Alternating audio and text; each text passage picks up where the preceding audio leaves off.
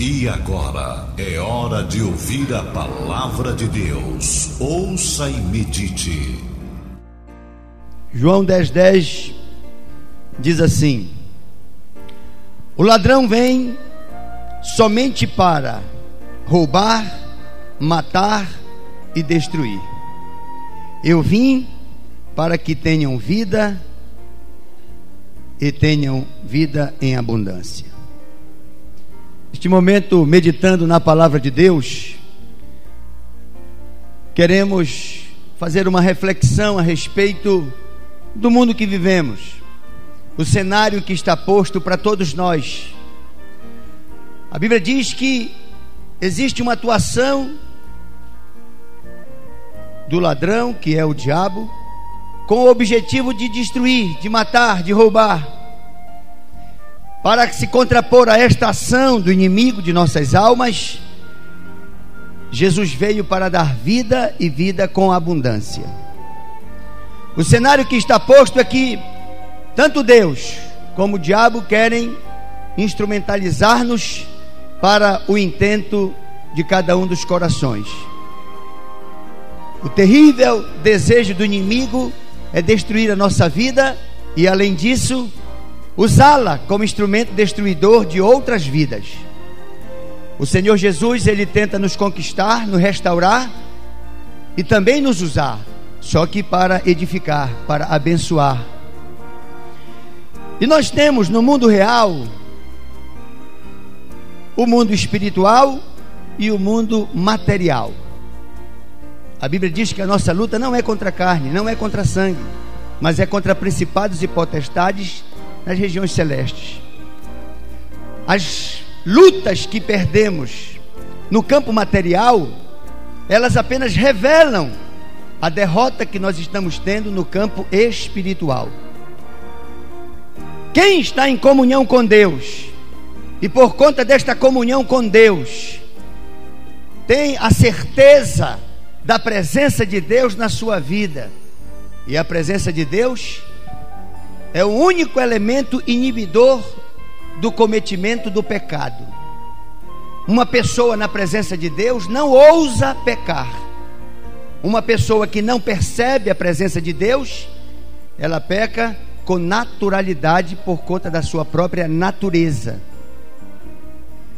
Então, à medida em que nós nos aproximamos de Deus, nós nos separamos das nossas fragilidades nós passamos a ter domínio sobre a nossa vontade, sobre o nosso impulso, sobre o nosso querer, porque já estamos nos submetendo à vontade maior de Deus sobre a nossa vida. Quando estamos longe de Deus, fazemos o que queremos, o que gostamos, o que nos convém, o que nos interessa.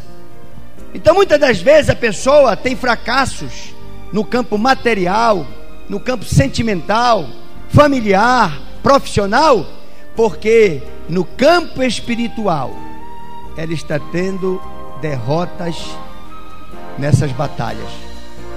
Então, quando ele diz assim: Olha, o diabo veio para matar, roubar e destruir, eu todavia vim para dar vida e vida com abundância, vai depender de quem nos influencia, de quem tem mais domínio sobre nosso pensamento, sobre nossas ações e reações. Então, este é o que está colocado, meus irmãos. Na prática, é isto que funciona. A quem Deus vai usar? A quem o inimigo vai usar? Se nós dissermos, Deus, eu quero que o Senhor me use, então ele vai tentar nos instrumentalizar nas ações de socorro para com aquelas pessoas que estão passando por angústias e aflições. O salmista disse: Olha, o Senhor é o meu socorro na hora da minha angústia e na hora da minha tribulação. Ele estava dizendo: Deus, quando ouve alguém clamar, chorar, se desesperar, quando alguém diz socorro, meu Deus, Deus vê quem ele pode usar e que está mais próximo daquele que lhe pede socorro. Quando ele encontra alguém, ele logo quer usar aquela pessoa para socorrer aquele aflito que lhe procurou. Mas essa é uma batalha que acontece no mundo espiritual. O que vale para Deus no mundo espiritual não é a quantidade de horas que você passa com os joelhos dobrados ou não na presença dele. A oração, ela não é para Deus que interessa, é para nós. Quando nós oramos, somos nós que nos sentimos mais forte, e essa força é porque nós começamos a perceber mais a presença de Deus diante de nós. Quando nós percebemos a presença de Deus em nós, nós nos sentimos mais encorajados para enfrentar as adversidades da vida. Quando nós sentimos a presença de Deus em nós, nós não temos medo, nós não temos receio, nós não temos adversário que nos intimide. Então, o que interessa para Deus na verdade, é a sinceridade do nosso coração. Você pode passar um ano inteiro de joelhos dobrados. Se depois, quando você vai para o dia a dia da vida, você não tem a sinceridade, a lealdade para com Deus, pode ter certeza, isso não vai lhe trazer as vitórias no campo material. Na relação do ser humano com Deus, o que Deus conta para valer, para depositar naquele confiança, é a sinceridade. Uma pessoa sincera, ela começa a impedir algumas atitudes que não são por Deus aprovadas. É a sinceridade da pessoa que atrai o olhar brilhante de Deus na nossa direção. Deus, Ele honra qualquer um que a Ele é sincero e que por causa dele refreia os seus impulsos, refreia as suas vontades, seus interesses e suas conveniências. Eu sempre tento exemplificar isso contando uma pequena história, muito simples. Um rapaz disse: Deus, abre uma porta para mim. Estou desempregado, tenho compromissos com a minha esposa, com a minha filha, e eu não consigo emprego de carteira assinada. Eu sempre estou fazendo bico. Ele era um homem muito forte, aliás, é um rapaz muito forte, e ele queria um emprego. Até que fez um curso de segurança, fez um teste e foi aprovado. E esse rapaz feliz da vida, porque tinha agora um emprego, estava em comunhão com Deus, e ele vinha no ônibus em pé para trabalhar. E vinha cantando, vinha louvando a Deus, vinha feliz da vida, todo entalcado, todo cheiroso, todo preparado para trabalhar, muito forte. E de repente, ele no ônibus, louvando a Deus. O pessoal está passando, o pessoal está subindo e está descendo. Aí sobe um rapaz de estatura bem pequena, bêbado, embriagado, completamente sujo, melado, breado. Sobe no ônibus, olha para o cobrador, passa na roleta e diz para o cobrador: Me dá o troco. O cobrador olhou para ele espantado e disse: Sim, primeiro paga. Não, não, me dá o troco, eu quero o troco. Aí o cobrador disse: é hoje. Meu amigo, primeiro você tem que pagar para ele dar o troco. O nosso irmão está lá quieto, louvando a Deus, em pé no ônibus. Ele vem discutindo com o cobrador, vem e encosta no nosso irmão. O nosso irmão toma um susto. Que é isso, rapaz? Aí ele olhou para o nosso irmão, que era bem forte, e rapaz, qual é a tua? Tu vai me encarar? O nosso irmão olha para ele e diz: Ih, rapaz, não te mete comigo. Aí olhou para cima e disse: Oh meu Deus, quanto mais eu oro, mais perturbação me aparece. E ficou lá. Aí o baixinho olhou para ele e disse: Ainda é doido, fala só. Ele disse: Olha, rapaz, a tua sorte é que eu não estou falando só A tua sorte é que o Senhor não tira o olhar dele de mim. A tua sorte é que eu tenho uma comunhão e um compromisso com Deus. Porque se o Senhor piscar, se ele piscar, eu te dou um soco, eu te afundo que tu atravessa o assoalho. Mas ele não pisca. Senhor, dá para o Senhor olhar um minuto apenas para lá, só um minuto, que eu resolvo essa parada aqui. Ah, não? Não vai tirar os olhos de mim? Então tu estás salvo. Isso é comunhão com Deus. Nós temos no dia a dia que aturar pessoas chatas, pessoas enjoadas, pessoas que chegam a ser antipáticas. Às vezes a pessoa trabalha com pessoas que dizem: Oh meu Deus, lá vem aquela dose. Olha quem vem, oh meu Deus, é hoje, é minha cruz. Meus irmãos, isso faz parte do jogo. Nós temos que ter, por causa do Senhor, tolerância com essas pessoas.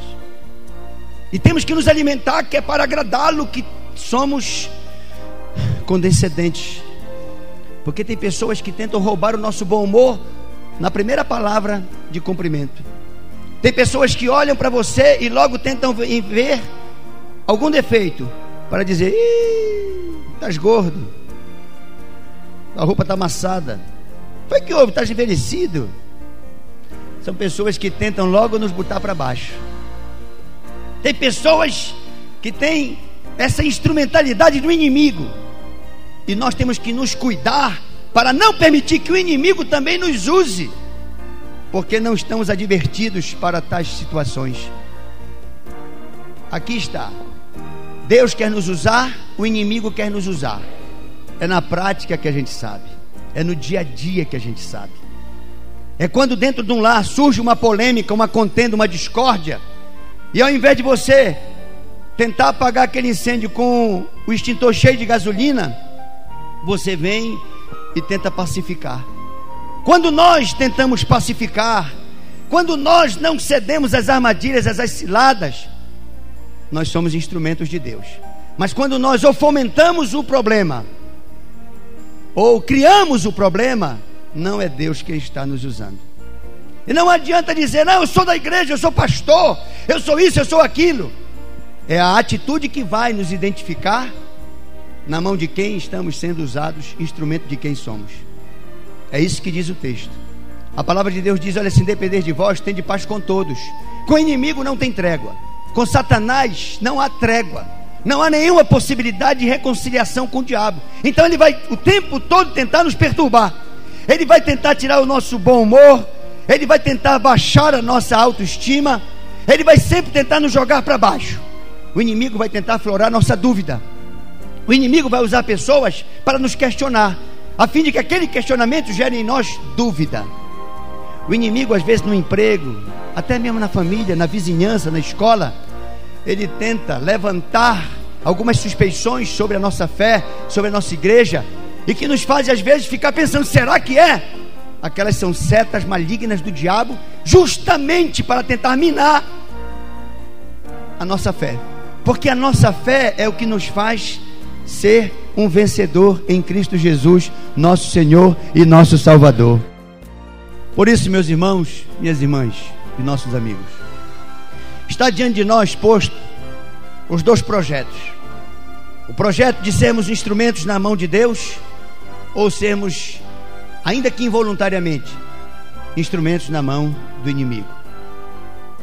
A sinceridade com que nos relacionamos com Deus é que nos faz ter controle sobre o nosso temperamento.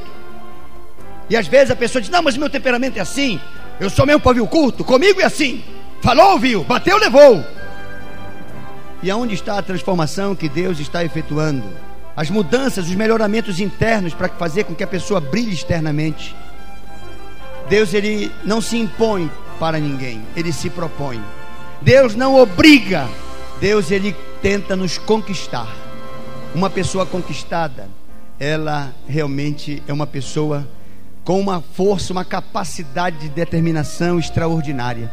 E é esse o projeto de Deus: nos conquistar, nos fazer pessoas apaixonadas por Ele, pessoas que o adoram no limite das suas forças e dizem: Deus, por tua causa, só pelo Senhor é que eu me controle diante de determinadas situações e diante de determinadas pessoas. Só por amor a Ti, só para mostrar o quanto eu quero te agradar, o quanto eu quero vencer no campo espiritual, porque essa é a luta real. Algumas pessoas pensam que porque vão jejuar ao ponto de passar 40 dias, aquilo é suficiente. Depois vão ler a Bíblia três vezes de uma só vez. Em seguida, isso é suficiente. E depois, eu conheço pessoas que jejuaram muitos dias, embora o jejum seja extraordinário. E quando acabaram o jejum, quase morreram, porque comeram tanto, tanto, tanto, que quase tiveram realmente uma embolia. Tem pessoas que vão para a vigília e passam a vigília inteira, e não só uma noite, várias noites. E quando acabam da vigília, parece que naquele momento rompe-se a relação com Deus e vem para o mundo real estressada, irritada, nervosa. Pessoas que às vezes saem da casa de Deus, de uma comunhão extraordinária, de uma relação fraternal com os irmãos, a paz, a paz, a paz, é tudo bonito, mas parece que quando chega em casa, rompe-se o relacionamento com Deus, rompe-se a comunhão com Deus e é todo mundo estressado. Se começa a me pegar no meu pé, eu pego também no teu pé. Se tu me cobra, eu também te cobro. Se tu me critica, eu te critico.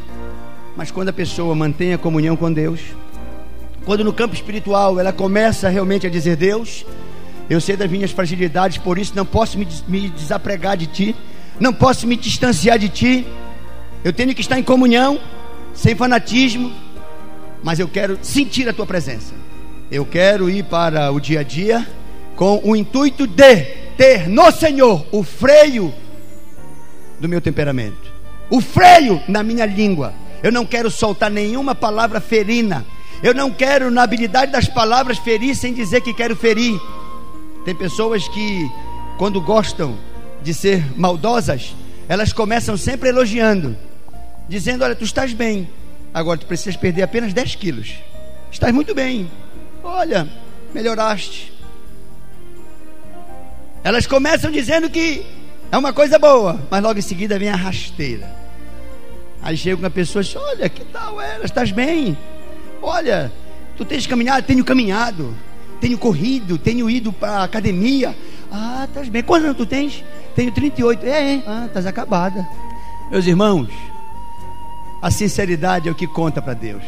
Não é o que a pessoa diz, é o que ela quis dizer não é o que ela tenta aparentar, é o que ela é. Deus, para abençoar uma pessoa, ele precisa deste elemento de relação, a sinceridade. Quando você vê uma pessoa ser abençoada por Deus, frequentemente, Deus tem motivos para abençoar aquela pessoa. Quando você vê Deus ainda não abençoar aquela pessoa, é porque ele ainda não tem esses motivos para abençoar.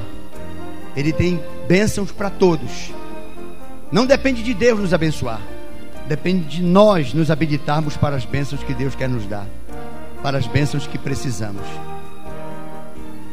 O inimigo veio para matar, roubar e destruir. E ele pode fazer isso não só na nossa vida, mas através da nossa vida. Jesus veio para dar vida e vida com abundância.